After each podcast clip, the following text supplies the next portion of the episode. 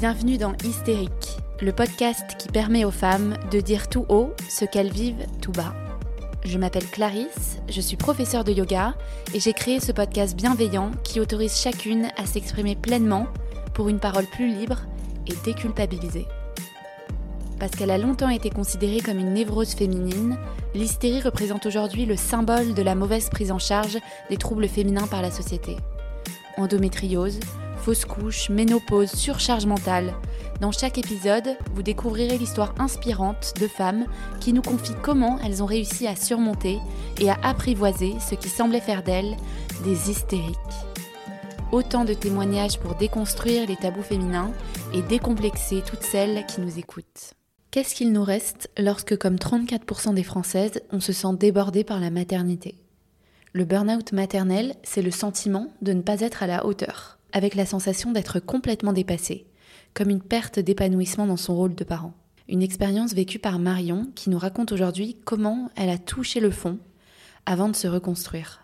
Ensemble, on retrace sa découverte de la maternité, les premiers jours avec son bébé, la solitude pesante du congé maternel alors que son conjoint travaille, puis le choc, les idées noires, les envies de sauter par la fenêtre, la peur de faire du mal à son enfant, jusqu'à son internement en hôpital psychiatrique. Enfin et surtout, elle nous raconte comment elle s'est reconstruite petit à petit grâce à l'écriture, pour en finir avec ce silence et ce tabou que vivent beaucoup trop de femmes seules. Je laisse Marion nous raconter son histoire sans filtre et je vous souhaite une très bonne écoute. Hello Marion Hello Clarisse Je suis ravie de te recevoir euh, dans le podcast.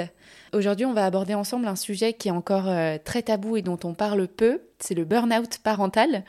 Et euh, je crois bien que c'est même la première fois que j'entends ce terme. Merci pour cette découverte. Merci pour cette belle invitation. Est-ce que tu peux commencer par te présenter, s'il te plaît? Alors, salut tout le monde, très chers auditeurs. Donc, moi, je m'appelle Marion Dubé et j'ai 38 ans. Je viens de fêter 38 ans et je suis auteur de romans humoristiques à visée thérapeutique. Donc j'écris euh, des romans qui font du bien euh, par le biais de l'humour. Ok, génial. Et t'es devenue maman récemment ou c'était pas, euh, c'était il y a quelques années? C'était il y a quelques années. Aujourd'hui, mon fils a 6 ans et demi. Ah. Donc je suis devenue maman en 2000, fin 2017, en octobre 2017. Mais la particularité de de, de, de, mon entrée dans la maternité, c'est que en devenant mère, ben je portais, euh, je portais donc mon fils, mais je portais aussi le deuil de, de, ma, propre, de ma propre mère, pardon, qui est décédée mmh. euh, cinq mois avant le début de ma grossesse. Ah ouais, d'accord. Ah oui, vraiment pas facile de devenir maman euh, sans sa maman, quoi. C'est ça. Ah ouais.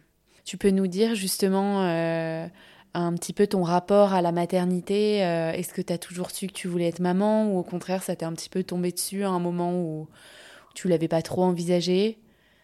Alors euh, non, moi j'ai toujours su euh, que, je, que je voulais être maman. C'était vraiment pour moi euh, quelque chose, je dirais pas un objectif à atteindre, mais c'est vrai que dès le premier jour où j'ai eu mes règles, je me rappelle très bien, j'avais 11 ans, j'étais dans les toilettes de ma maison de vacances à Arcachon, au Moulot.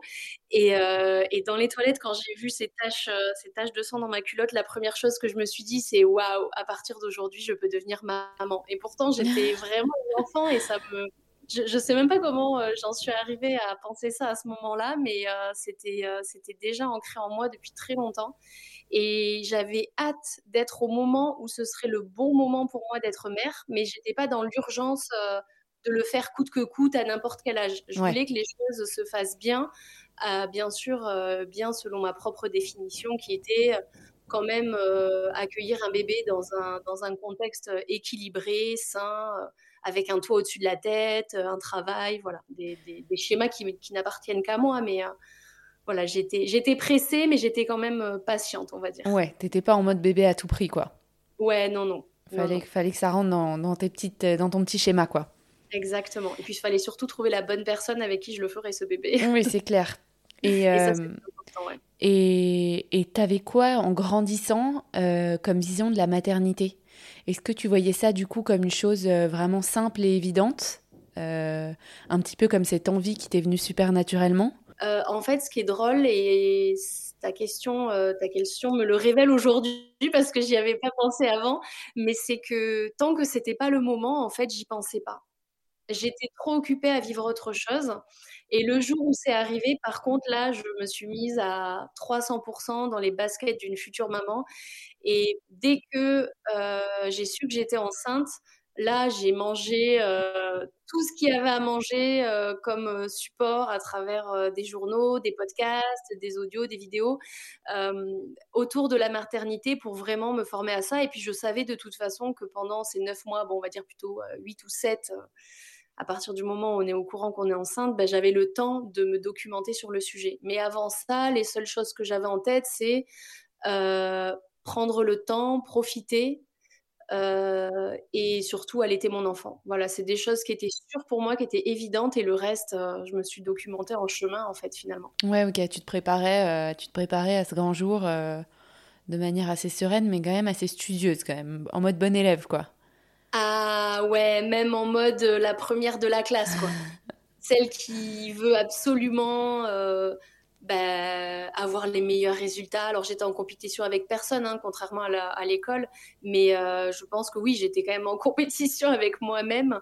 Et c'est là que peut-être il y a un truc qui s'est joué et qui a impacté, enfin qui a déclenché peut-être mon burn-out parental c'est que euh, je me suis dit dans ma vie, il y a tout un tas de choses que j'ai mal faites, que j'ai que j'ai fait de travers. Et aujourd'hui, une chose que je veux absolument réussir, ben, c'est ma maternité. Et je pense que je me suis mis la barre vraiment trop haut et que c'est ça qui euh, qui m'a qui, m'a quand même poussé dans une dépression parce que c'était une, une charge une charge mentale euh, vraiment très intense quoi. Ouais, tu t'es un peu cramé quoi, avant même que que ce bébé arrive vis-à-vis de tes, attentes euh, pour, ben, toi-même, quoi. La théorie, la théorie, c'était pas ça qui était euh, trop compliqué à gérer, si tu veux, mais c'est après de le mettre en, application avec la fatigue, l'allaitement, et plus l'entourage qui manque toujours de bienveillance, les injonctions, plus la dépression due au décès de ma maman. Et, et cette espèce de perfection que j'essayais d'atteindre, bah, c'est sûr que là, c'était trop, quoi. Ouais. Et trop dans un corps trop fatigué. Et t'avais quel âge alors quand t'es devenue maman?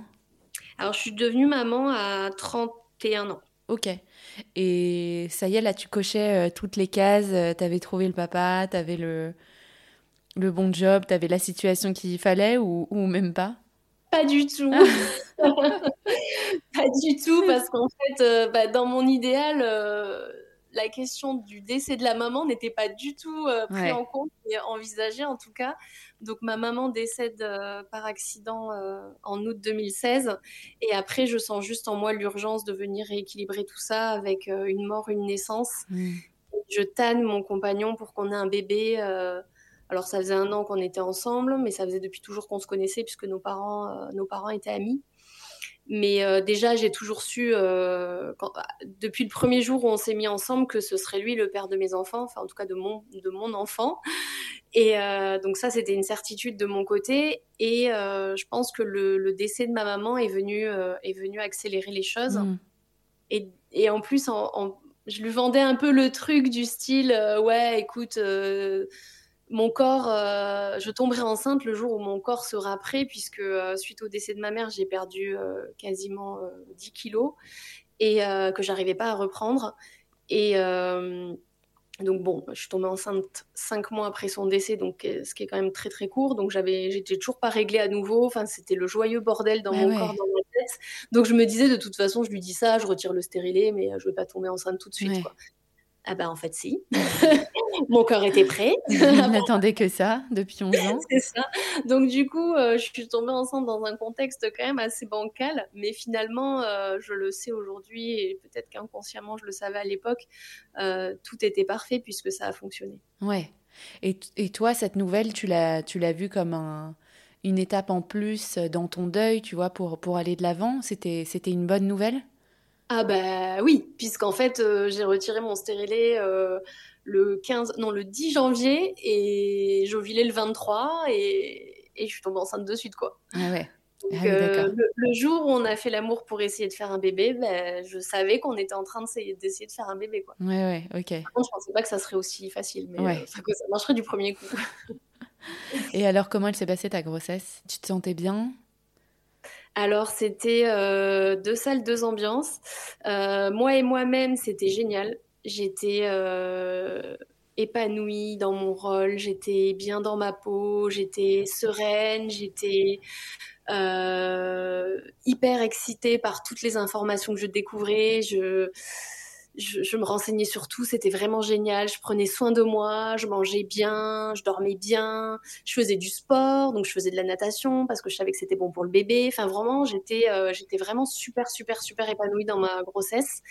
Mais paradoxalement à ça, euh, mon mec me rendait dingue, sa famille me rendait dingue, et j'avais euh, des colères, mais complètement exacerbées. Et, et, en fait en fait, c'était. Euh, comment dire euh, Ouais, c'était un peu le chaos entre moi et le ah reste du monde. Ouais. Ok. Déjà, je sentais que c'était le bordel. En fait, tout le monde me faisait chier. J'étais contente de d'être euh, d'être la mère parfaite selon ma définition pendant ma grossesse, et tout le monde était là. Ah, mais de toute façon, tu vas accoucher sans péridurale, mais c'est n'importe quoi. Tu vas en chier pardon, mais en fait, je vous enlève quoi Vous, c'est juste mon, c'est juste mon truc, ça m'appartient. Ouais. Euh, tu veux allaiter ton enfant, mais c'est pas si facile. Tu verras, euh, peut-être que ça fonctionnera pas. Euh, te mets pas des objectifs trop difficiles à atteindre. comment ça? Tu veux faire du cododo, mais avec ton mec, vous allez faire comment? Et en fait, que des trucs comme ça où putain, mais mais de quoi je me mêle en fait? Mais de, de quoi Mais pourquoi? Je, veux dire, euh, si vous voulez, vous pouvez me tomber dessus si j'essaie d'être une mère horrible, si vous me cramez en train de fumer euh, alors que je suis enceinte de six mois, mais, mais là, je fais chier qui en fait quand euh, vous posez un verre de champagne et que je dis non? Je fais chier qui? Ah mais ça va la rabat-joie. Et en fait tout le monde me faisait chier tout le temps pendant ma grossesse quoi. Alors que je voulais juste ce qu'il y avait de mieux pour mon bébé. Alors peut-être que j'étais un peu extrême dans, dans dans ce que dans mes choix parce que bah, parce que j'étais probablement, et ça je l'ai compris après, en dépression par rapport au décès de ma mère. Ou pas, j'en sais rien. En tout cas, il y a un truc euh, évident qui, qui, se jouait en moi qui était un peu démesuré. Mais euh, dans ce sens-là, ça faisait de tort à personne, en fait. Et puis il y a quelque chose de très intrusif aussi. Euh, ah ben là, on peut se permettre avec une femme enceinte, ça commence dès la grossesse, quoi. Mais c'est ça. Et ça, ça me faisait halluciner, quoi. Et puis après, j'ai un compagnon qui disait rien, qui ne préservait pas, qui faisait l'autruche, qui regardait ailleurs, qui se faisait influencer par ses proches et par la vie de sa famille. Et moi, du coup, je me, je me retrouvais complètement seule puisque j'avais plus ma mère. Mon père, il était amorphe parce que de toute façon, lui, il était euh, submergé par son propre deuil et du coup, il n'était pas du tout présent ni soutenant pour moi. Et en fait, ma belle famille, elle était étouffante et écrasante, quoi. Puis surtout jugeante, quoi. Et, en fait, je pense que ça a été ça le point de départ de, de, mon implosion, quoi. Ouais, ouais, c'est ça. C'est que dès, le, dès la grossesse, tu supportais plus le moindre. Euh, ah ben tout le monde me faisait commentaire. Euh. Mais jusqu'à la date de, de, de terme, quoi. Ouais je me revois, j'étais en ville avec ma belle-mère. Quelle idée d'aller bouffer avec elle. et, du, coup, quand les gens euh, nous croisaient, ou même euh, ce jour-là ou d'autres, ah, ben félicitations. Et alors du coup, donc ils s'adressent à moi, mais alors du coup, c'est prévu pour quand? Et là, elle me coupait la parole, j'avais même pas le temps de répondre. Oui, c'est prévu pour le 23 octobre, mais c'est hors de question. Il faut pas que ce soit un scorpion. Les scorpions, ce sont des pervers narcissiques. Et puis en plus, ah non, mais une tarée.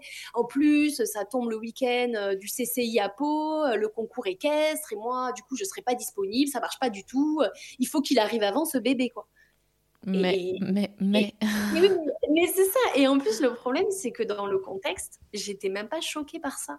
C'est-à-dire que j'étais presque tétanisée ou, figée dans, dans, l'aberration de la situation. C'était tellement trop qu'on aurait dit que mon cerveau disjonctait et que je pouvais même pas répondre, en fait. C'était tellement choquant que euh, ben, ouais, je sais pas, je faisais une réaction où j'avais zéro réaction. En fait, je savais même pas quoi dire. J'étais tellement sur le cul que je disais rien et je laissais passer. C'est un peu comme si on te dépossédait de, ta grossesse, quoi, de ce bébé euh, qui, qui, est pourtant à toi et à, ton, copain, quoi.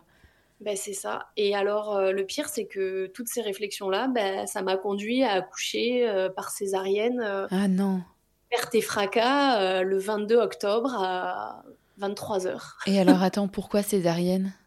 Ben, je sais pas, parce que j'ai voulu forcer euh, qu'il a. Enfin, je sais plus, je pense que ça s'est joué au niveau de l'inconscient, parce qu'après, je l'ai analysé et je me disais, putain, mais je crois vraiment qu'en fait, il fallait absolument dans mon esprit, et je l'avais pas, je l'avais pas conscientisé, qu'il fallait que j'accouche avant le 23 octobre, quoi.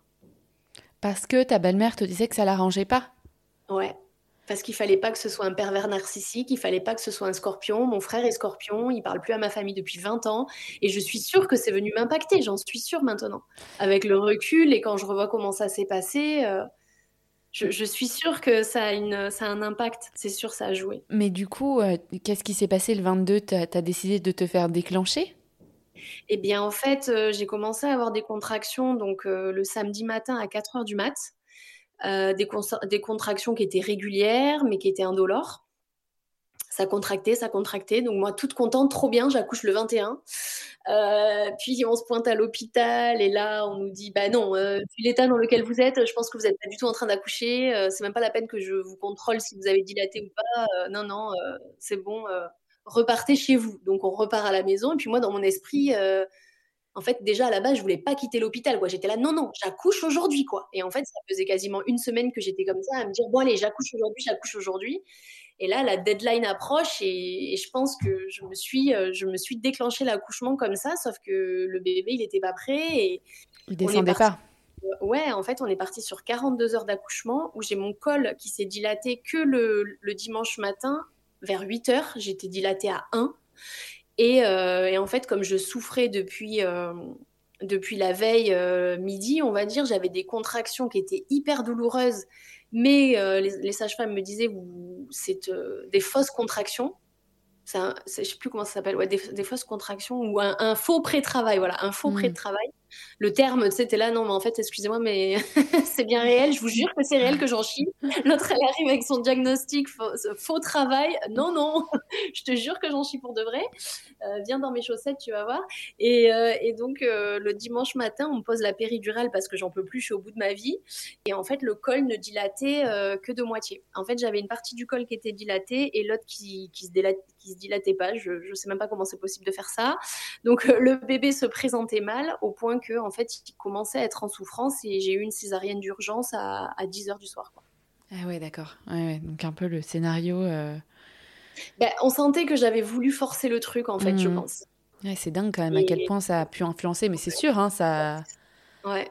Et ça, euh, quelque part, je m'en veux de d'avoir euh, d'avoir provoqué ça. Et bien sûr, euh, je leur en veux de, enfin, j'en veux à ma belle-mère de m'avoir fait chier, de m'avoir accompagnée avec ça toute ma grossesse, quoi. Ouais, juste pour un jour, quoi. Et des superstitions euh, hyper personnelles, en fait.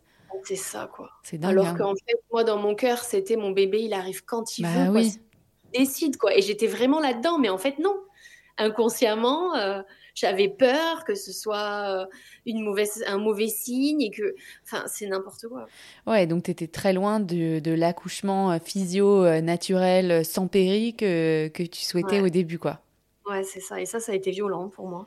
Et ouais, c'est vrai que d'entrer dans la maternité comme ça.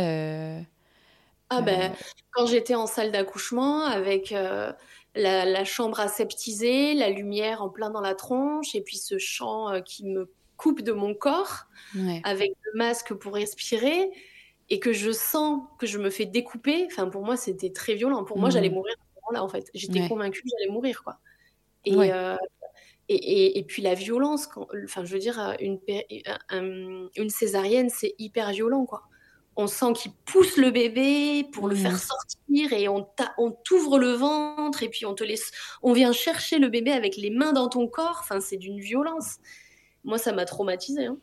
Mais alors là, tu fais peur à toutes les familles qui nous écoutent et qui vont. Ah, euh, pardon. Mais alors, par contre, je vais vous dire un truc. Hein. Un jour, vous oubliez et c'est vraiment pas longtemps après parce qu'après, euh, c'est le jour le plus beau de votre vie en fait.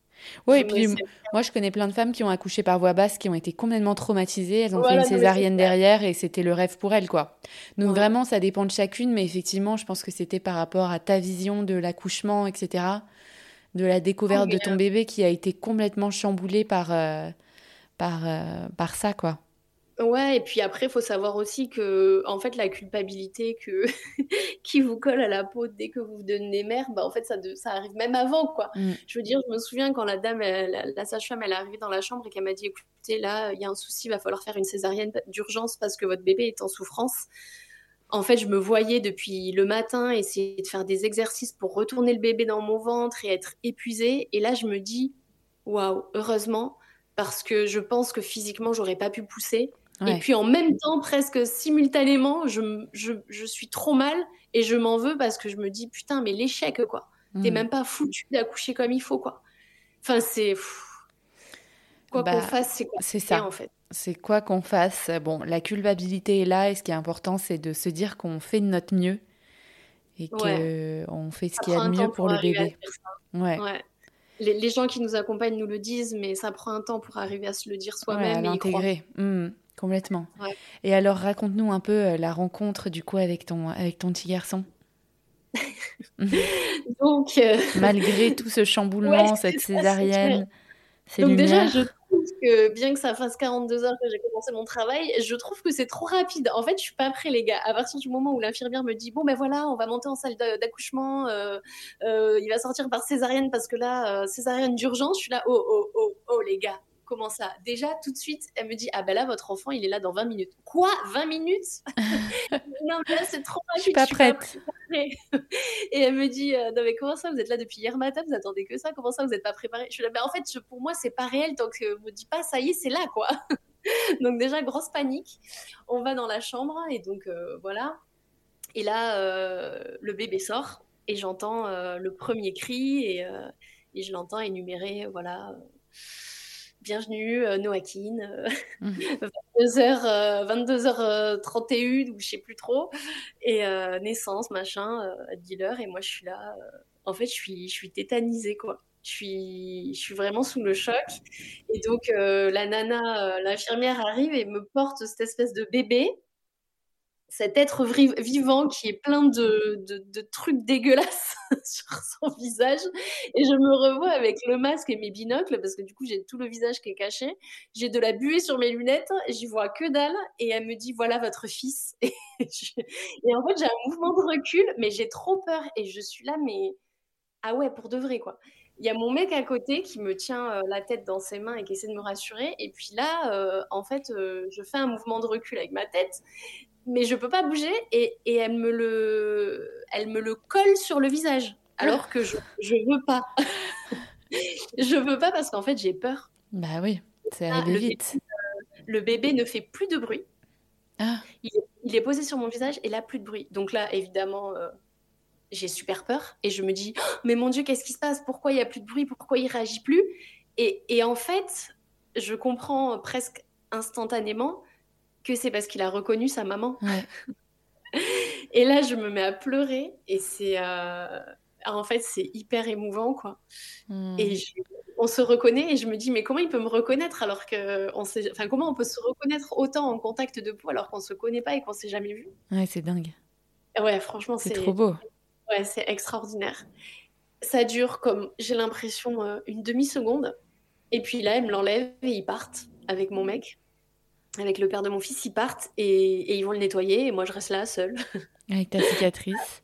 Avec, avec, mon ventre ouvert. Et, et, on me recoue et j'ai froid et, je, je, tremble de la tête aux pieds et je veux qu'un truc, c'est c'est le revoir encore, c'était trop court, je veux, je veux le voir, je veux le toucher, je veux lui parler, je veux le sentir, je veux...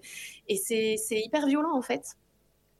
J'ai l'impression que ça dure une éternité, puis après on m'emmène en salle de réveil et, euh, et, là, euh, bah là j'ai soif, je suis complètement déshydratée, je peux pas boire d'eau. Je suis toute seule dans cette, euh, dans, ce, dans cette salle de réveil et j'attends. Et je suis comme une con et j'attends. Et puis je guette, j'ai mes yeux vraiment figés, bloqués sur la porte où ils sont censés arriver. Ouais. J'ai l'impression que ça dure des heures et des heures. et puis dur. Ah ouais, c'est. Le ventre vide comme ça en seulement 20 minutes j'ai soif, j'ai très très soif. C'est vraiment le truc, j'ai soif, j'ai soif, j'ai soif. Et j'attends, et puis, euh, et puis à un moment donné, euh, ça y est, il passe la porte, quoi. Alors lui, il rentre genre euh, docteur Mamour, quoi. Le mec, on dirait qu'il est père depuis des années. Sauveur. Enfant, non mais le gars, il tient notre bébé, mais genre, ah ouais, t'inquiète, je gère, quoi. ok, donc je suis, je suis assez abasourdie par cette assurance qu'il a que moi, je n'ai pas du tout. Et donc, du coup, j'ouvre ma blouse je crois qu'il y a une infirmière, il me semble qu'il y a une infirmière évidemment qui nous accompagne, puisque euh, je, ne la vois pas, hein, mais je sais que c'est sûr qu'on est accompagné. Donc, euh, ouvrez votre blouse, on va lui faire prendre sa première tétée. Alors, je suis là, excuse-moi, mais à quel moment j'ai du lait? Non, je suis pas prête. je regarde mes seins. Donc là, elle me pose le bébé qui est nu. Et, euh, Et non, il n'est pas nu en fait, il est habillé. Ouais, il est déjà, il est déjà habillé en fait. Et donc elle me pose dessus et lui il grimpe et direct le mec il se met au sein et c'est parti quoi. Et, ah ouais. et moi je suis là donc en fait tout le monde est au courant, tout le monde sait comment ça se passe sauf moi. Que, comment ça se fait? Les mecs ils ont tous reçu le mode d'emploi, il y a que moi qui suis larguée et qui sait pas du tout ce que je suis censée faire. Ah bah c'est trop bien. Déjà lui sait comment faire, ça, ça arrive pas tout le temps. Hein. Ah bah il est là et puis vas-y qui fait sa vie avec ses petites mains, il s'agrippe et moi je suis, je suis euh, émerveillée par ce qui est en train de se passer quoi. C'est extraordinaire, magique, c'est dingue. Trop bien. Euh, ouais, c'est incroyable, c'est incroyable. Et alors, tout ton moment à la maternité, ça se passe comme ça aussi bien euh, C'est fluide Pas du tout. Ah non, c'est juste euh, trois ah secondes. ouais, c'est ça, sinon ça serait trop beau. Euh, donc, on retourne en chambre. Et là, je passe la nuit, alors que j'ai pas dormi depuis deux jours, à les yeux vraiment sur mon bébé, à le regarder, à sourire bêtement et, et, et, à dire à mon mec Non, mais il est trop beau, je l'aime, mais comment c'est possible que je l'aime autant? J'ai envie de le toucher regarde, regarde, il est trop beau. Donc je passe la nuit à le regarder. C'est drôle parce que ce truc que tu n'as pas du tout eu quand il est sorti de toi, t'es venu euh, euh, fois 3 euh, juste le, soir d'après, quoi. Mais fois 1000, mais quelques heures après. C'est parce qu'en fait, si tu veux, il est né à 22h et donc là, ah je ne dors pas. Mais c'est parce qu'en fait, je pense, j'ai eu peur, j'étais impressionnée, quoi. C'était hyper intimidant et effrayant, quoi. Que tu que aies ça qui sort de ton ventre, en fait, c'était ça ah qui bah était. Oui, c'est incroyable. Mais c'est ça. Et puis là, je passe la nuit à le regarder, à me dire, mais mon Dieu, j'ai fabriqué ça. C'est moi qui ai fait ça. Puis c'est. Euh, ouais, c'est hyper impressionnant. Et donc, je le regarde et tout ça. Et donc, la première, le premier jour, mon, mon, chéri est là et c'est lui qui s'occupe de tout. Puisque moi, euh, comme bah j'ai la césarienne. Mm. Ouais. Et, euh, et, en fait, le premier, le premier jour, le premier soir, il y a la famille qui débarque dans la chambre, bouteille de champagne, ils font péter le bouchon, le bébé pleure, il y a du bruit, et moi, je suis là, non, s'il vous plaît, doucement, mais j'ose pas trop le dire. Et puis, euh, tout le monde repart, puisque mon, compagnon est en formation et que le lendemain, il repart en cours. Et du coup, je me retrouve toute seule dans la chambre avec un bébé en vrac, euh, oh. complètement perturbé par le bruit, ah par bah la lumière et tout ça. Le, il n'a même pas 24 heures de vie il n'a même pas 24 heures de vie. Tout le monde se barre. Euh, il y a quand même, à un moment donné, la sage-femme qui rentre dans la chambre et qui me dit euh, Alors, euh, vous avez réussi à faire pipi? Et je lui dis Ah ouais, tiens, ok, c'est bien de poser la question. bah non. J'y avais pas pensé. J'y avais pas pensé, pardon, de quoi vous me parlez? Bah non, j'étais en train de faire autre chose. Elle me dit Bah là, ça va faire 24 heures que vous n'avez pas fait pipi, en fait, va falloir vous sonder. Ouais.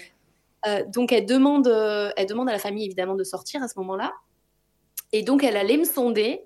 On, discute et tout ça. Elle me dit bon bah je vais faire intervenir quelqu'un pour que je vais faire euh, venir quelqu'un pour qu'on vous pose le matériel. On va vous poser une sonde. Et là, ma belle-mère rentre dans la chambre et elle lui dit ouais par contre nous on en a marre d'entendre dans le couloir. Est-ce que vous voulez bien revenir à un autre moment s'il vous plaît? Ah. Genre. Et la sage-femme a dit Ok, de toute façon, il faut que j'aille chercher le matériel. Donc elle se barre. Et en fait, ma belle-mère fout dehors l'infirmière qui est venue me sonder, quoi. Mais c'est pas possible. Eh ben si, je jure que c'est vrai. genre, personne dit rien. Et la meuf, elle en avait marre d'attendre dans le couloir. Donc elle a foutu dehors l'infirmière, quoi. Alors que ton bébé avait même pas 24 heures. Donc euh, il devrait même pas être là, en fait. La famille. Euh, mais c'est ça. Tu vois et que moi, et que moi, je n'ai pas fait pipi depuis plus de 24 heures. Ouais, et ça, on s'en fout, quoi. Ah ouais, rien à foutre, c'est ça. Et donc, il reste, et puis après, la sage-femme revient et dit Bon, s'il vous plaît, vous pouvez partir. Et donc. qu'elle est euh, là, cette sage-femme, parce que sinon, euh, tu aurais fait pipi 48 euh, heures après. Non, mais c'est ça. Donc, du coup, tout le monde part. Je suis sondée, ce qui est vraiment une partie de plaisir. Ouais. On se le dise, clairement. Et, euh, et, derrière, je suis avec un bébé euh, qui, qui, est dans tous ses états. Euh, j'ai ma montée de lait, j'ai les seins comme des tambours, ça fait mal. Je repense à la césarienne et je fais que pleurer. Je suis traumatisée par la violence du truc. Et en fait, cette première nuit de cauchemar commence. Je suis toute seule, mon compagnon n'est plus là, donc je ne peux parler à personne. Je vis ça vraiment entre moi et les quelques sages-femmes qui passent pendant la nuit. Euh, je me souviens qu'à un moment donné, euh, je sens que mon bébé, faut le changer, donc j'appelle, euh, j'appelle les infirmières de nuit. Et là, la nana me dit, oui, qu'est-ce qui se passe? Je lui dis, bah écoutez, je crois que mon bébé, faut le changer. Et alors, vous pouvez pas vous en occuper vous-même je lui dis, bah, vous, elle me dit, vous me dérangez pour ça en pleine nuit. je lui dis, bah, en fait, excusez-moi, on m'a dit de vous appeler parce que comme j'ai une cicatrice de césarienne, je suis pas censée me lever. Ah oui, bon, d'accord. Bon, bah, écoutez, je vais m'en occuper. Donc là, elle s'en occupe, mais saoulée, quoi. Donc je me dis, ok, elle s'occupe de mon enfant alors qu'elle est saoulée. Euh, en fait, moi, je veux qu'il soit accueilli avec amour, qu'on fasse attention à lui. Enfin, déjà, je suis trop mal. En fait, j'ai tout le temps envie de pleurer. Je pense que c'est clairement les hormones. Euh, là, euh, le lendemain, je, je c'est moi qui le change. Du coup, le matin, je me force à sortir du lit et à le changer, mais je suis accompagnée. Et là, en fait, je me rends compte. Mais alors, attention, le drame. Genre, sur trois boutons de son body, la nana de la nuit n'en a attaché que deux. et là, j'ai l'impression qu'elle a bâclé mon fils. Et genre, de façon non exagérée, tout aucune, je me mets à chialer de ouf en mode Mais vous avez vu comment elle s'est occupée de lui Ah oui, d'accord. grosse, grosse chute d'hormones. Euh. C'est clair. Le truc, pas du tout démesuré. Non, non, je ne suis pas hypersensible. Et donc, euh, et donc euh, je suis trop mal. Et puis la personne qui est là en journée, elle m'accompagne, elle me dit Mais non, mais vous inquiétez pas, votre enfant, je pense qu'il va bien, même si on lui a mis que trois ou deux boutons sur oui. trois. et donc, elle m'aide, à, elle m'aide à prendre soin de lui. Mais à chaque fois, je suis aidée. En fait, sais pas moi qui m'occupe toute seule du bébé parce que je m'en sens pas capable. Et, euh, et que, voilà, il est trop petit, je vais, je vais, je vais le casser. Et puis, j'ai mal à la césarienne. Ouais, t'es toute seule toute la journée. c'est normal, c'est normal qu'on t'aide un peu quand même. Surtout avec une césarienne. Et alors, la, la, le deuxième jour, donc la deuxième nuit, ah oui, je fais quand même, euh, je fais quand même la demande d'être euh, d'être visitée par une, euh, une psychologue. Oui, très bien. Mm. Et je, je pense que j'ai un besoin, parce que là, vraiment, quand je pense à l'accouchement, ça, va ça va pas du tout. je sens que je suis en train de nourrir un trauma, là. Ça ça s'est pas du tout passé comme je voulais, et je me sens vraiment pas bien quand j'en parle, je, je, suffoque et tout. Et donc, donc on, fait la demande, mais là elle est très occupée, écoutez, elle va venir et tout ça. Et donc elle passe dans l'après-midi, le deuxième jour, et quand elle passe, en fait, je suis en train de donner le sein à mon enfant, et donc elle me dit euh, ah. Euh, écoutez, on m'a dit de venir vous voir, mais là, euh, moi, je peux pas venir vous, je veux pas, je peux pas, peux pas vous, accueillir. Enfin, je peux pas vous, comment dire, je, je peux pas prendre le rendez-vous avec vous si vous êtes en train d'allaiter votre enfant, quoi. C'est pas le bon moment. Euh, écoutez. Euh, euh, bah alors on fait comment? Parce qu'à la maternité, on fait quasiment que ça. Ah non non, mais c'est pas ça. Après, ce que la nana me suggère de l'enlever du sein. Ok. Elle me dit, moi, je peux pas vous accompagner si vous avez votre bébé au sein, en fait. J'ai accouché à trois jours. Comment on fait? Je lui dis, bah, en fait, va falloir revenir parce que moi, je ne je me vois pas l'enlever du sein. Quoi. Là, il est en train de manger, en fait. Euh. Elle me dit, mais vous, oh, vous en avez pour combien de temps? J'en sais rien, putain. Je suis mère de 48 heures. Euh, j'ai pas encore fait de statistiques sur euh, la durée moyenne d'un allaitement. Elle se fout de moi. Alors là, connaissant mon fils. non, mais c'est ça. J'ai pas du tout le recul pour répondre quoi que ce soit. Je suis là. oui, pardon, excusez-moi, je ne sais pas. Oui, oui, repasser, d'accord. Enfin, en fait, je suis mal. Je me dis, c'est moi qui dois faire chier. Quoi, tu déranges et qu'elle, elle est professionnelle. Donc clairement, elle a l'attitude qu'il faut. C'est moi qui suis euh, novice dans la matière. Donc, euh, donc je m'excuse et tout. Elle me dit, ah ben là, je vais repasser, tant pis, je repasse. Donc elle repart. La première nuit, euh, c'est l'horreur, c'est-à-dire qu'en fait, j'ai les seins qui sont tellement durs que mon enfant n'arrive même pas à prendre des euh, tout est tout est congestionné, enfin trop sous tension. Donc j'ai une nana qui vient, quand je dis une nana, à chaque fois c'est une sage-femme, hein, qui vient me masser le sein toute la nuit euh, pour euh, en fait euh, ramollir je sais pas quoi là et aider mon bébé à prendre le sein quoi. Et donc je regarde la scène et je me dis non mais qu'est-ce que c'est qu'on est en train de vivre On est où là? Nana qui masse les seins, là il n'y a plus du tout d'intimité, plus de gêne. Bon déjà là-bas je suis pas trop quelqu'un de pudique, mais là je me dis franchement faudrait une caméra quoi. Qu'est-ce qu'on vit quoi? C'est quoi ce truc? Donc elle est là, elle me masse le sein. Heureusement qu'elle est là d'ailleurs parce qu'en plus elle était vraiment adorable. Et j'arrive à donner le sein à mon fils qui, euh, lui, euh, il veut du lait, mais le mec n'arrive pas à tirer le lait parce que tout est bloqué. Enfin, je ne sais pas trop, c'est très compliqué. Et donc, elle m'autorise et elle me dit Oui, vous avez le droit de garder votre bébé avec vous dans le lit, c'est même le mieux pour vous. Alors que la veille, on m'avait dit Non, il faut absolument qu'il reste dans son, dans son lit, il faut pas dormir avec. Donc, je suis là Ok, j'écoute qui faut fait chier, quoi. je, bah, je, vais partir sur la réponse qui me va bien. Donc, je vais garder mon fils avec moi et puis je vais dormir avec lui bien. Donc tu dormiras mieux en plus. Exactement. Et, euh, et, donc voilà, les tétés se font comme il faut euh, pendant la nuit. Et, et, le lendemain, donc la, la psychiatre revient, la, la, psychologue revient, et à ce moment-là, je suis encore en train d'allaiter. J'ai l'affront d'allaiter encore à ce moment-là. Et là, elle me dit, punaise, mais si vous y mettez pas du vôtre aussi, on va pas y arriver. Bah écoutez, moi, je suis désolée, mais j'ai pas le temps. Et donc, elle se barre. Et je l'avais. Et tu l'as jamais vue Et je ne verrai jamais la psychologue à l'hôpital. Mais c'est catastrophique. Ben, pour moi, c'est normal. Et puis, c'était ma faute à ce moment-là. Ouais, t'avais mal géré. Et provoqué. Qui méritait ça, puisque j'étais pas dispo, quoi. Et donc, tu t'en vas sans jamais avoir vu la psy, alors que c'est toi qui l'as demandé. Ouais. C'est dingue, mais je pense qu'il y a six ans, on était quand même euh, dix fois moins informés ah, sur le postpartum. Il y a eu un bon. Euh, ah ouais, ouais, non, mais euh, je pense effectivement. Et puis, euh, c'est pas tout, c'est-à-dire que sur. Euh, donc, j'accouche le, dimanche soir et je repars le vendredi après-midi. Et donc, sur cette semaine-là, j'ai eu la nana, donc la sage-femme qui rentre, l'infirmière qui rentre dans la chambre et qui pue la clope. Et qui vient s'occuper de mon fils et qui pue la clope. L'angoisse l'angoisse. Il y en a une autre qui arrive et qui me dit euh, non mais là votre bébé euh, il hurle la mort parce qu'il est en train de crever la dalle. Alors je suis désolée mais je pense que ça serait bien de lui faire un bon biberon comme ça il est calé et après vous repartez sur des bases solides.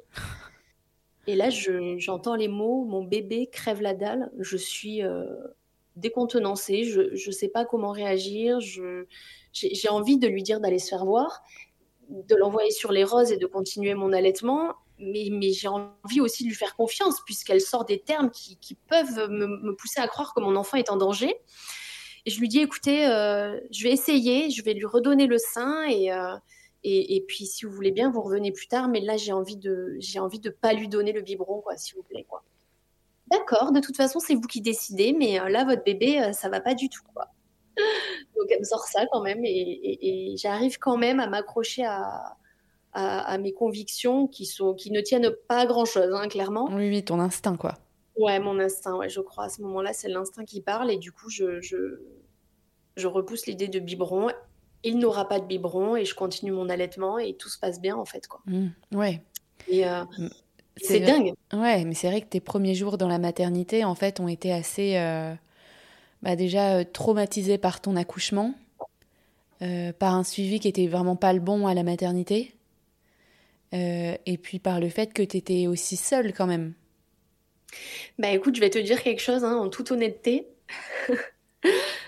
Euh, jusqu'à que ces mots sortent de ta bouche, là, à cet instant précis, alors que nous sommes le 13 février 2024, pour moi, j'avais eu. Euh, c'était un peu. c'était pas autant que ça, tu vois. Hmm. Bah, mais là, de la façon dont tu l'accueilles, je me dis qu'effectivement, peut-être c'était pas normal et peut-être que c'était pas terrible ce que j'ai vécu quand même. Bah, j'ai l'impression que ça faisait beaucoup, quoi. Plus une grosse chute d'hormones. Euh, enfin, j'ai.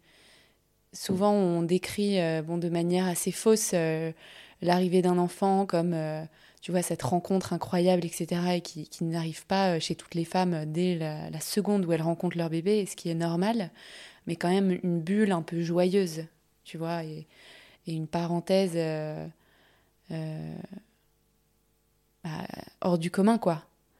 Et, et, toi, comme de la manière dont tu le racontes, j'ai l'impression que euh, tu as été vachement seule à te faire confiance un peu envers et contre tous, quoi. Bah, c'est ça, et puis quand mon père il vient à la maternité avec ma belle famille à J plus 1, en fait, en voyant mon bébé, il s'effondre en pleurs, quoi. Ah ouais. Parce qu'il n'y a pas ma mère. Bah oui. Et ça, ça aussi, effectivement, tu l'avais aussi. Et moi, je le euh, sais et je le vois. Et c'est bah ouais. dur parce qu'il y a cette joie qui vient se, qui vient se percuter sur ce, sur ce chagrin. Ce deuil, ouais. Et c'est énorme, une maman, euh, quand on devient maman. Mm. C'est beaucoup à encaisser, quoi. Ouais, mais en fait, c'est c'est pas du tout considéré pendant les premiers mois euh, de ma maternité, c'est pas du tout pris en compte. C'est-à-dire que je suis fatiguée, mais que je porte un deuil, quoi. Et ça, j'ai l'impression que tout le monde en avait rien à faire, quoi. Ouais, et je pense que comme s'il l'avait oublié. Tes, tes, tes, réactions, etc., même si parfois je trouve que t'as pas été très bien entourée, tes réactions extrêmes, etc., on, on, aurait pu le prendre un petit peu comme un message d'alerte. Euh, de se dire, bon, comment ça va sa santé mentale? Tu vois, avec ce qui lui est arrivé plus tôt, la, grossesse, ces variations d'hormones énormes, comment, comment on anticipe tout ce qui va arriver, quoi. Ouais, mais non. Ok, mais... non, et puis le retour à la maison, bah, du coup, je suis toute seule parce que mon conjoint, il n'est pas là de 8h à 18h. Bah ouais, ça c'est super dur. Hein. Un congé maternité euh, seul, c'est tout sauf un congé, quoi. Déjà, et mais je me demande, euh, en fait, euh, je pense que c'est toujours seul un congé maternité, non? Bah écoute, aujourd'hui, les pères ont quand même un mois depuis quelques temps. Ah oui, c'est vrai. Donc ça, je pense que ça change la donne. Hein. Ouais, moi j'avais personne. Ouais. ouais. Tu t'imagines dès les premiers jours euh, d'avoir quelqu'un avec toi?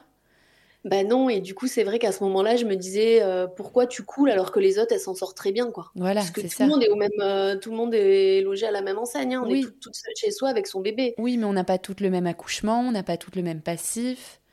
et puis la même réaction aussi à la chute d'hormones, il y a le baby blues, mais il y a aussi la dépression postpartum. Donc tout ça en étant assez seul, ça, ça, ça n'aide vraiment pas, quoi.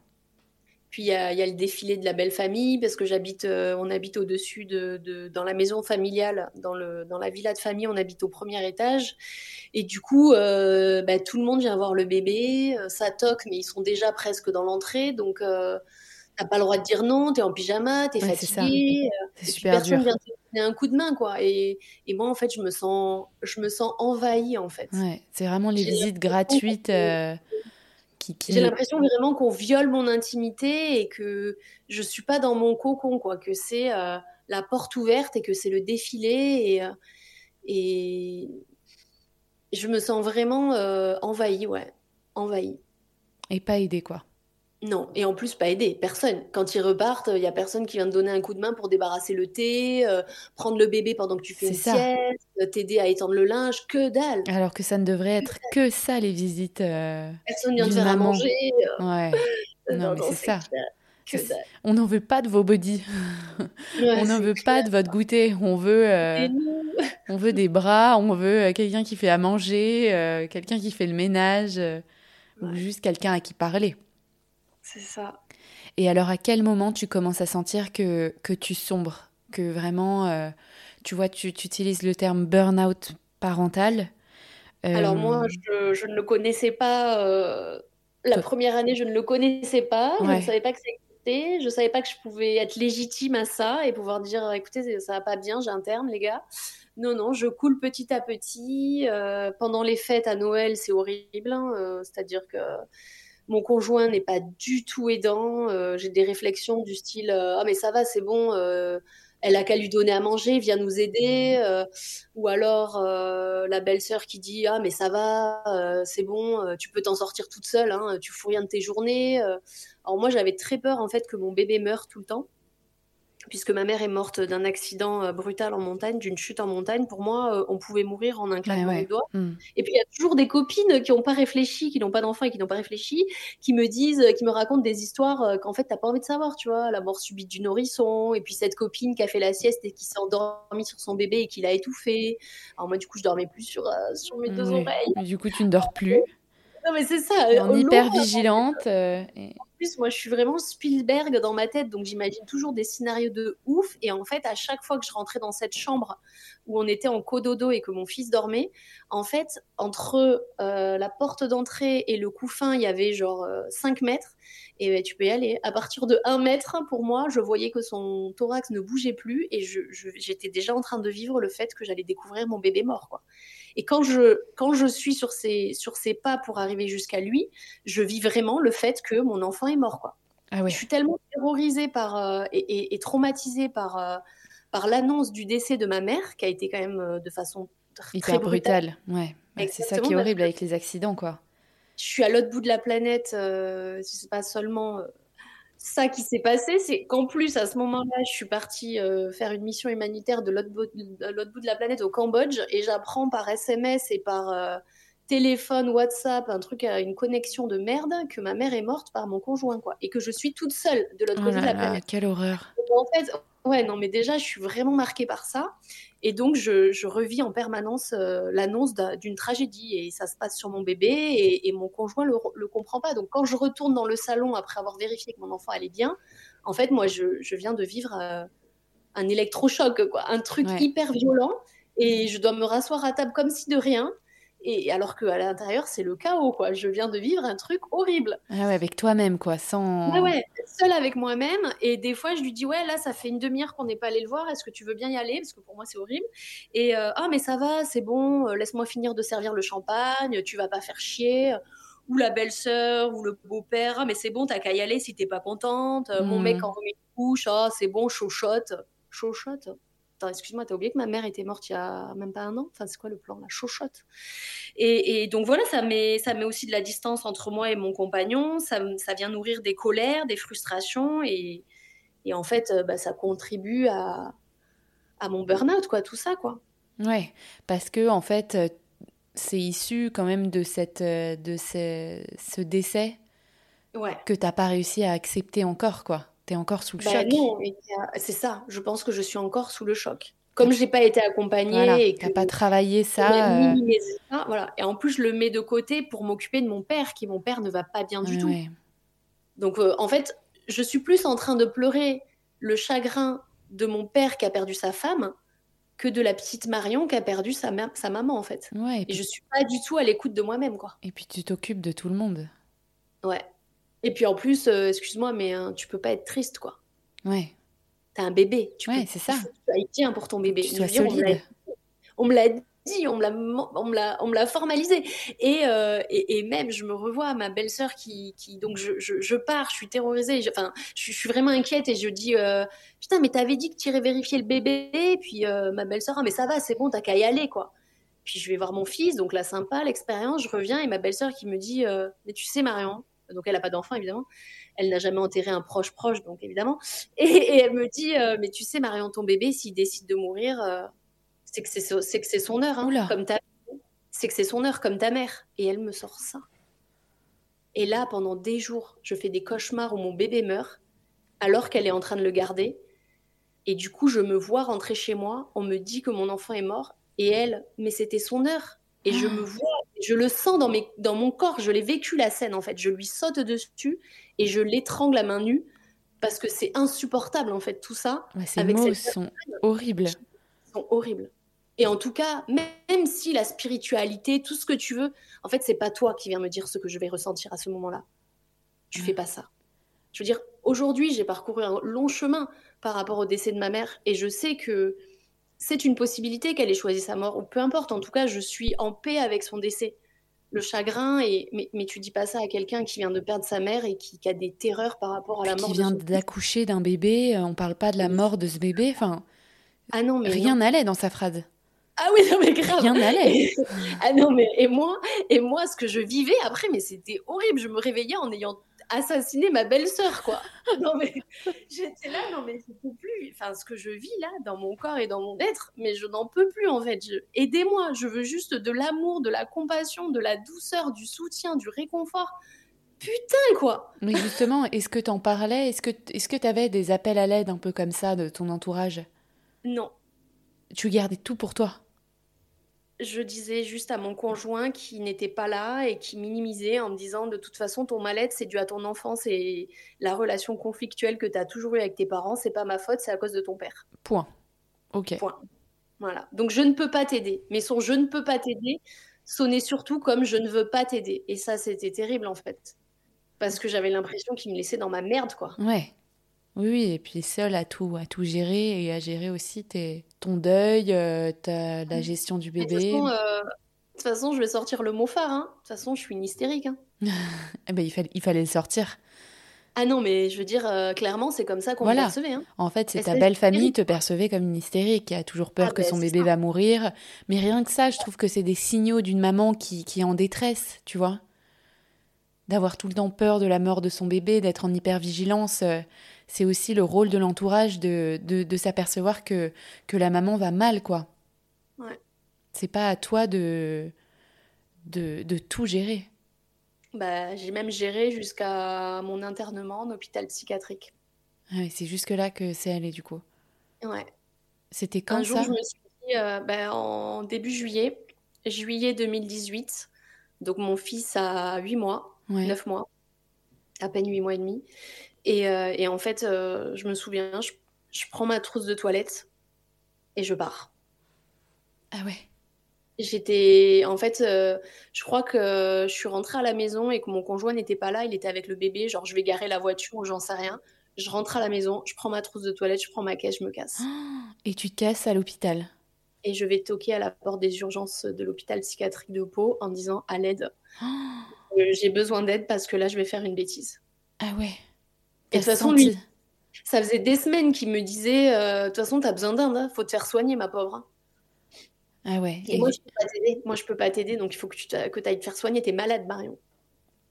et alors, qu'est-ce qui se passe? Il t'accueille? Ah bah oui. Donc on est dimanche soir, donc je passe la nuit euh, côté des fous, Ouais. la porte euh, fermée à clé. Est-ce pour moi ou contre moi? On ne sait pas. Et toute la nuit, je suis dans mon lit en train de pleurer dans mon oreiller parce que j'entends Ah. hurler. Je suis chez les fous, mais je suis peut-être l'un d'eux. Et j'en doute euh, très fortement à ce moment-là.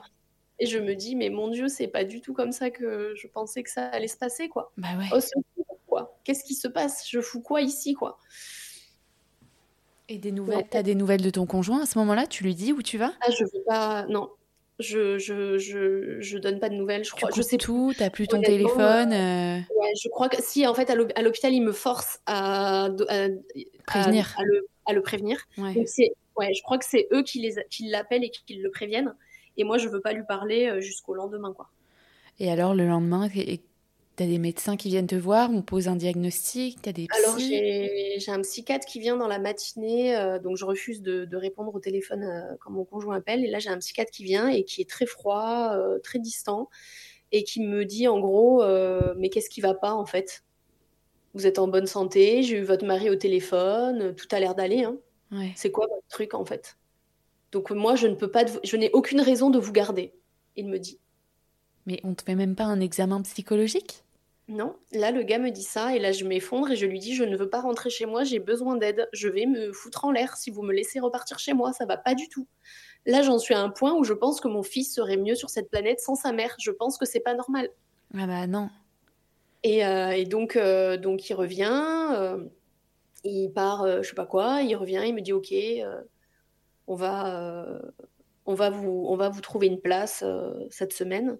L'après-midi, on me, on insiste pour que je prenne le téléphone, euh, mon conjoint qu'appelle. Et là, je, je, je prends le combiné et il me dit, euh, alors déjà toute chose, je voudrais te féliciter, bravo. Ah, là, ces mots, je- j'ai envie de péter le combiné quoi. Ah ouais. En fait, moi, la seule chose que j'ai envie qu'il me dise, c'est je suis inquiet, je t'aime, pardon. Non, non, le Je mec me félicite. Le mec me félicite, quoi. Là, j'ai raccroché, j'ai, j'ai, j'ai, j'ai- je crois que j'ai, j'ai jeté le téléphone. J'ai fait non, en fait, Ouais. non, c'est pas possible.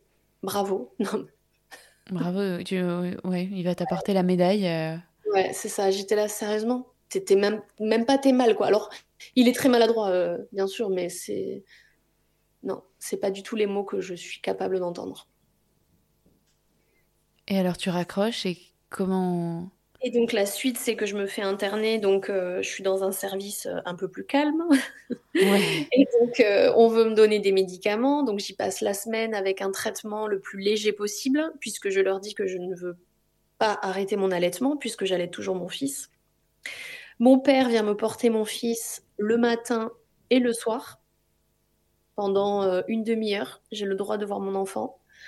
Donc c'est horrible, je culpabilise énormément de, de- de- d'emmener ce petit être euh, pur, naïf et, et innocent dans un endroit comme ça aussi glauque. Et de pas être là, euh, t'as été quand même collé à lui euh, C'est ça. pendant plusieurs Donc le mois. manque est terrible, mais je peux au moins me reposer. Bah ouais, t'en avais besoin. Je dors, je fais que dormir, je bouquine, je dors, je dors. Et, euh, et en fait, mon père et mon, mon beau-père se relayent la journée pour s'occuper du bébé. Ok. Et moi, euh, du coup, je fais des ateliers avec. euh, Il y, a des, euh, y a des soignants qui viennent, des intervenants extérieurs, pour nous aider, des, petits ateliers sympas. Je suis entourée de gens qui vont mal, mais genre mille fois plus que moi. qui sont anesthésiés par les médicaments. Et je me dis encore une fois, putain, mais tu te prends pour qui pour être là, quoi? Tu piques la place à quelqu'un qui est en détresse alors que toi, tu as tout dans ta vie, quoi. C'est quoi ton problème, quoi? Parce qu'à ce moment-là, on n'a pas identifié que tu faisais une dépression. Ouais. Et, et, en fait, je vais rencontrer une psychologue une psychiatre, pardon, euh, au bout du deuxième ou troisième jour, tous les matins, je vais la voir. Et en fait, je discute avec elle. Elle me dit, euh, mais en fait, euh, vous êtes, vous êtes en deuil et vous êtes en postpartum, quoi. Là, vous êtes en dépression, quoi. Vous êtes traumatisé par le décès de votre mère, vous êtes en dépression et vous avez besoin d'aide, quoi. C'est normal que vous soyez dans cet état. Et ça, c'est hyper libérateur. Bah ouais, enfin, quoi. Quelqu'un qui te dit ça. Ouais, grave. Enfin, une main sur l'épaule qui te dit, t'as le droit d'être. En fait, bah parce que, en fait, le diagnostic, inconsciemment, ça te donne le droit d'être dans l'état dans lequel tu es. Mm. C'est OK, t'as le droit. Et ça, euh, c'est tout ce dont j'avais besoin, quoi. En fait, ça t'a donné le droit de le vivre pleinement, quoi. Et de pas le refouler, de le mettre de côté, et juste de t'en vouloir, de pas être là euh, comme il faut. Ouais. Et ça, ça change tout. C'est ça. C'est ça. Et puis, euh, et puis, je reviens quand même chez moi le vendredi. Et j'ai peur de rentrer à la maison parce que je, déjà, je veux partir de, chez moi, de, là parce que je veux rentrer chez moi. Je veux retrouver mon lit, ma chambre, mon bébé, mm. euh, confort, mon petit doudou là. Et, euh, et mon cocon. Et, mais en fait, chez moi, c'est la douche froide. Quoi. Déjà, quand je rentre chez moi, mon bébé n'est pas là ma l'arrière-grand-mère de mon fils, donc la, grand-mère de mon mec est chez moi. Elle rentre, elle est chez moi. Je rentre chez moi, il y a quelqu'un chez moi. Euh, ah Marion, mais qu'est-ce que tu fais là? Je suis là, ben sinon vous, qu'est-ce que vous faites là? Vous êtes dans ma maison Ah ben oui, je venais, euh, voir euh, comment ça allait. D'accord ok, bon, ça s'est passé comme ça toute la semaine. les gens ont pris possession de mon appartement.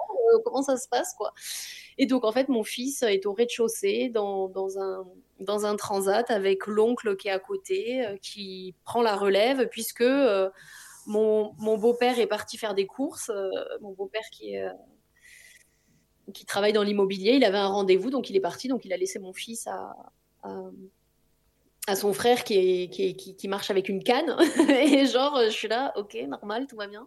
Donc je suis rentrée quand même toute seule chez moi en voiture, hein, personne n'est venu me chercher. Ah ouais. Euh, et, c'est vraiment la douche froide en fait. Euh. On dirait que mon mec il m'en veut. Euh, c'est. Et tu leur expliques, tu leur dis ce qu'ils ont identifié, ce qui s'est passé, ce, que, ce dont tu souffres? Non, pas du tout. T'as pas envie? Je j'ai honte. Ah t'as honte j'ai honte. Euh, je découvre que j'avais dit d'en parler à personne et qu'en fait, euh, tout le monde était au courant. Mais que personne n'est venu me voir, que personne m'a envoyé un message pour prendre de mes nouvelles. Donc c'est euh, c'est très, très violent de se rendre compte qu'on vit ça et que les gens peuvent en parler, qu'on n'a plus le contrôle sur rien, tout le monde peut en parler.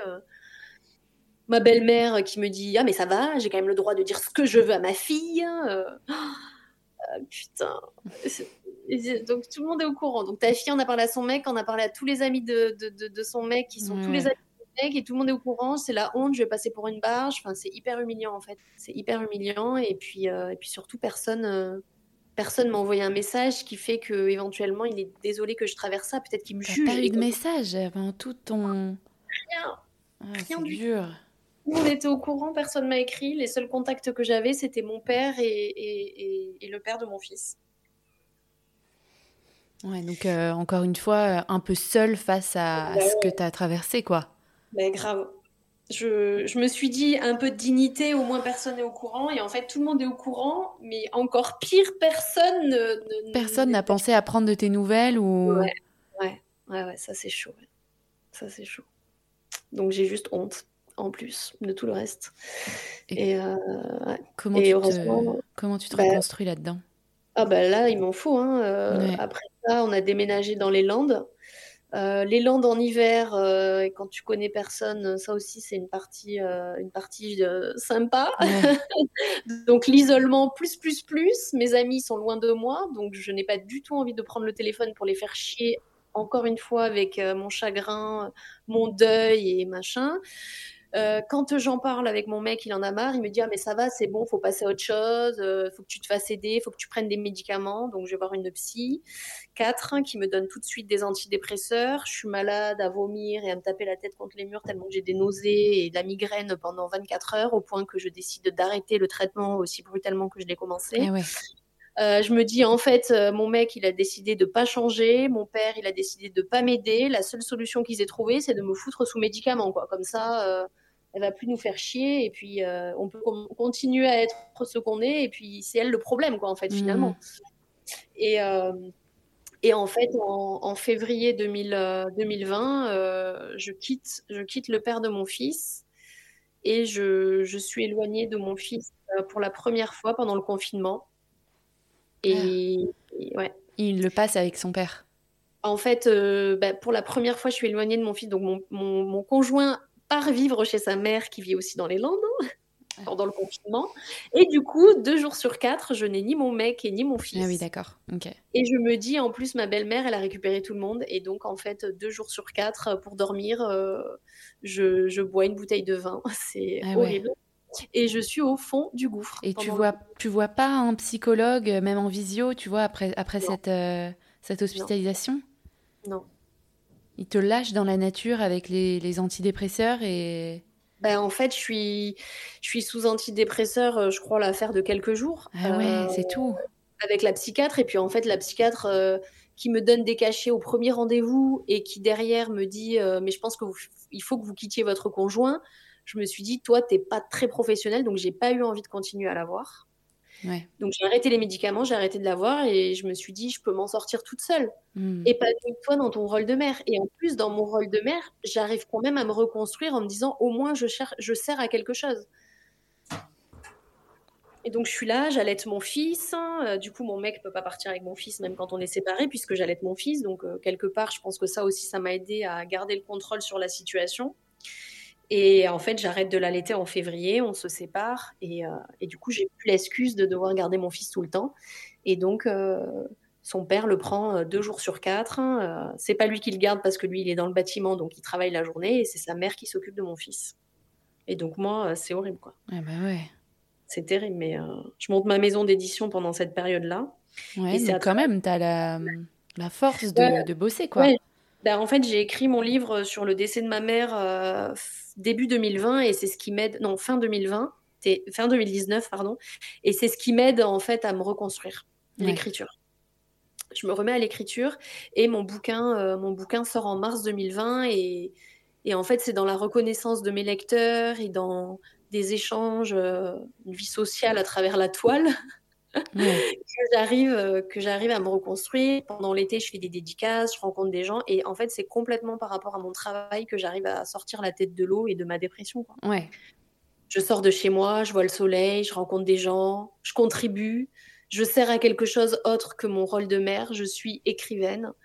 Je me fais des amis et tout ça, ça vient m'aider à me reconstruire quoi. Ah ouais. C'est ça, en fait. C'est de, de, de, de t'ouvrir à d'autres personnes, en fait, euh, parce que ton... Ouais.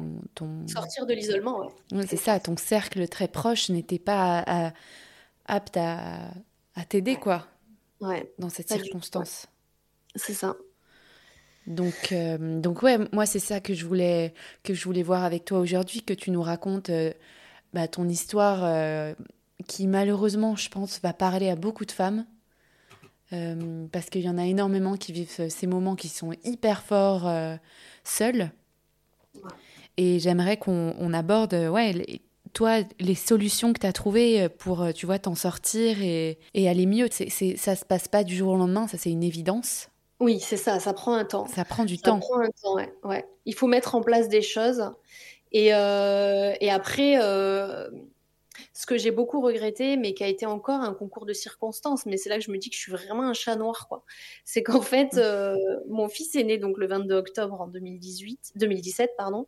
Et début 2018, j'ai trouvé une nounou. Et je voulais qu'il aille euh, au moins une matinée pour commencer par semaine chez la nounou pour que Ouais. je puisse prendre du temps pour moi.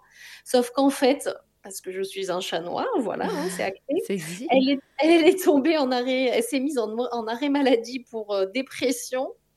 Et elle a été arrêtée 15 jours. Donc elle me dit, je reviens dans 15 jours. Donc je ne cherche personne d'autre. Et puis elle est arrêtée deux semaines de plus. Alors je ne cherche personne d'autre. Et en fait, ça s'est étiré jusqu'en juin. Et en juillet, j'ai pété puisque euh, je, vais donc en hôpital psychiatrique. Et j'ai pas pu en fait avoir à ce moment-là d'aide? Ouais, parce que euh, voilà, cette, cette nounou n'a pas été disponible. Alors, ce que je conseille vraiment aux mamans, c'est ok, vous prenez votre congé maternité euh, long, si, vous le voulez, mais prenez du temps pour vous. Vraiment. Genre des trucs à la con, aller nager à la piscine, aller boire un thé, un café avec une copine, sortir de chez soi. Moi, en fait, j'ai l'impression que j'ai été enfermée chez moi pendant six mois. Et j'en étais contente en plus parce que j'étais dans un cercle vicieux. J'avais l'impression que c'était. Mmh. Mais en fait, nourrissait pas du tout. Il y avait que moi et le bébé tout le temps, tout le temps, tout le temps, bah tout le temps. Et à ce moment-là, je voyais vraiment pas où était, où était le problème, sauf que je n'avais plus de vie sociale et que c'était pas sain, quoi. Ouais.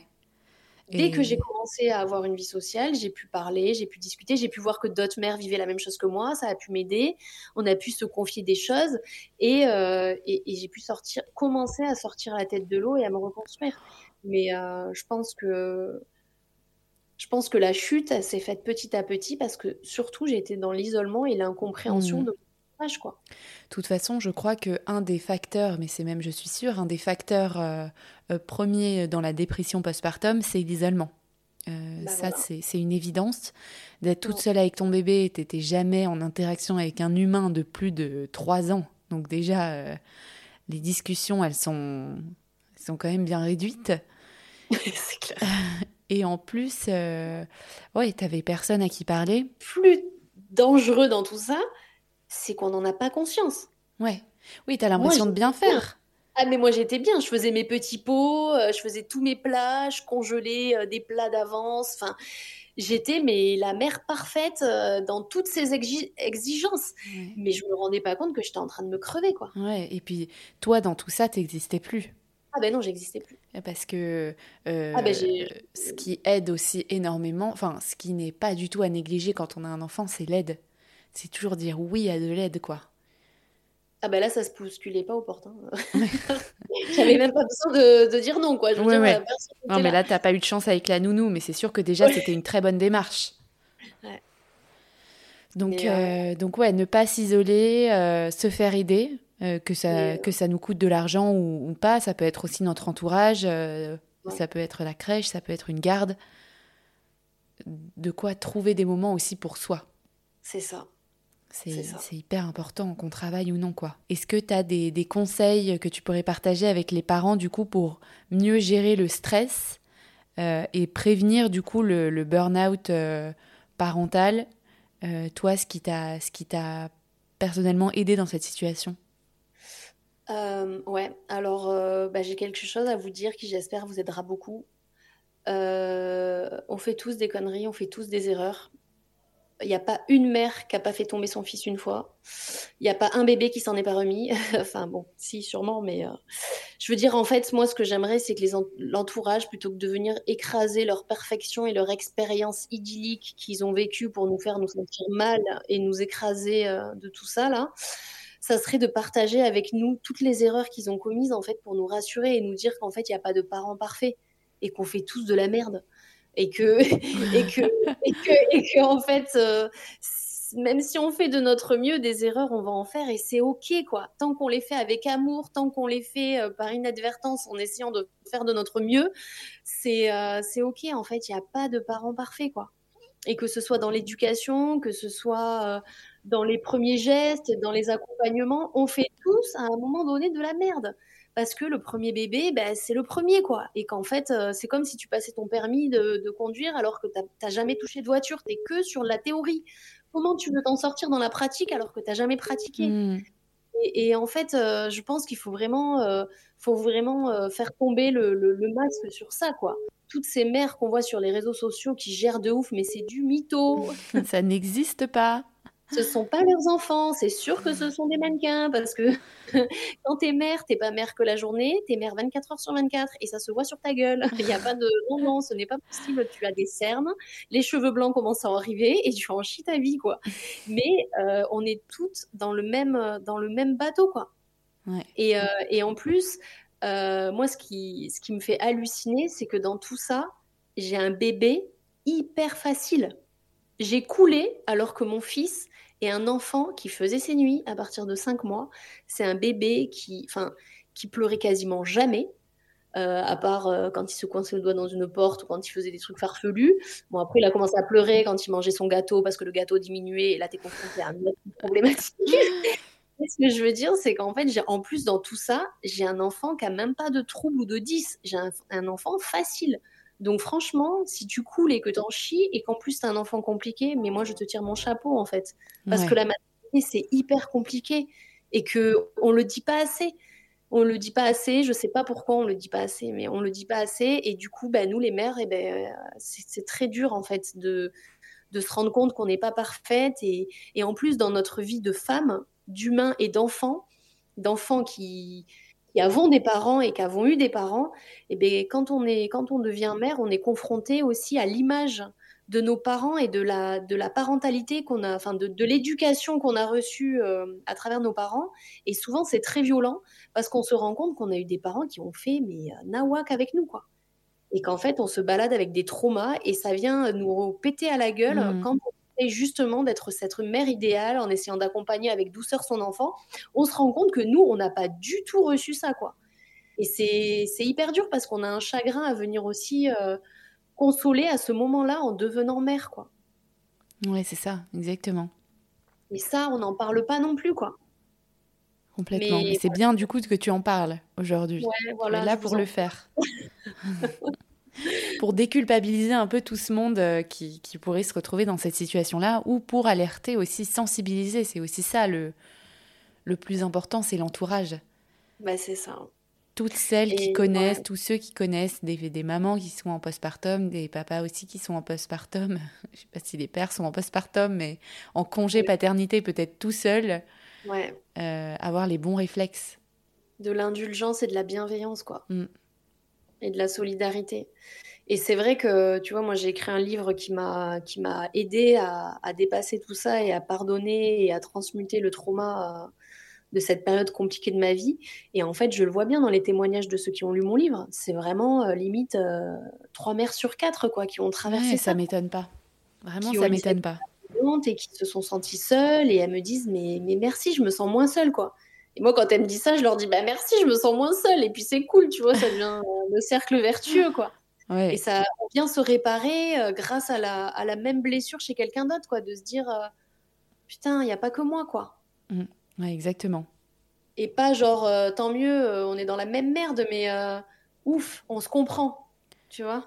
Et aujourd'hui, toi, par rapport à ça, par rapport au deuil, à, à ce, cette posture de, de mère aussi, euh, ah, bah comment tu te situes? Ouais, bah là je suis là je suis bien. Je suis bien, j'ai conscience qu'on est tous mortels et que ça peut s'arrêter demain. Alors je vis aujourd'hui à 100% euh, en fonction de mes choix, en assumant tout. Euh, ça fait que des fois, euh, le vendredi, avant les vacances, mon fils, il est pas très bien, et ben je dis fuck off, vas-y, on va pas à l'école. Aujourd'hui, on reste tous les deux en amoureux. Je vais pas travailler, c'est mon choix. Ou d'autres jours, il fait genre maman, je vais rester à la maison. Et je suis là non mon gars, tu vas travailler, tu vas à l'école parce que t'as plein de choses à faire et qu'aujourd'hui ça donne euh, non, ça c'est comme ça, tu vas à l'école. Maman, elle a plein de boulot et je me dis que dans ces moments-là, j'assume tout en mode, bah, si ça devait s'arrêter aujourd'hui, je n'aurais aucun regret parce que je donne euh, le meilleur de moi en fonction de mes capacités et, en ayant conscience qu'on a tous au-dessus de nos têtes l'épée Damoclès. Mais quelque part, je me dédramatise en me disant que euh, je fais de mon mieux et que mon fils, il m'a aussi choisi pour euh, toutes mes imperfections, pour essayer d'être indulgente avec moi les jours où j'ai pas trop de patience. Et il y a beaucoup de dialogue aujourd'hui. Mon fils, il a 6 ans et demi et je lui dis écoute, mon cœur, là, je reviens de salon, maman, elle est, elle est éclatée, elle a pas de patience. Donc là, va falloir que tu mettes du tien. Euh, ça va peut-être faire hurler les nanas qui sont à fond sur Montessori et l'éducation non violente, j'en sais rien. Mais, euh, mais moi, je suis, je, je suis un humain.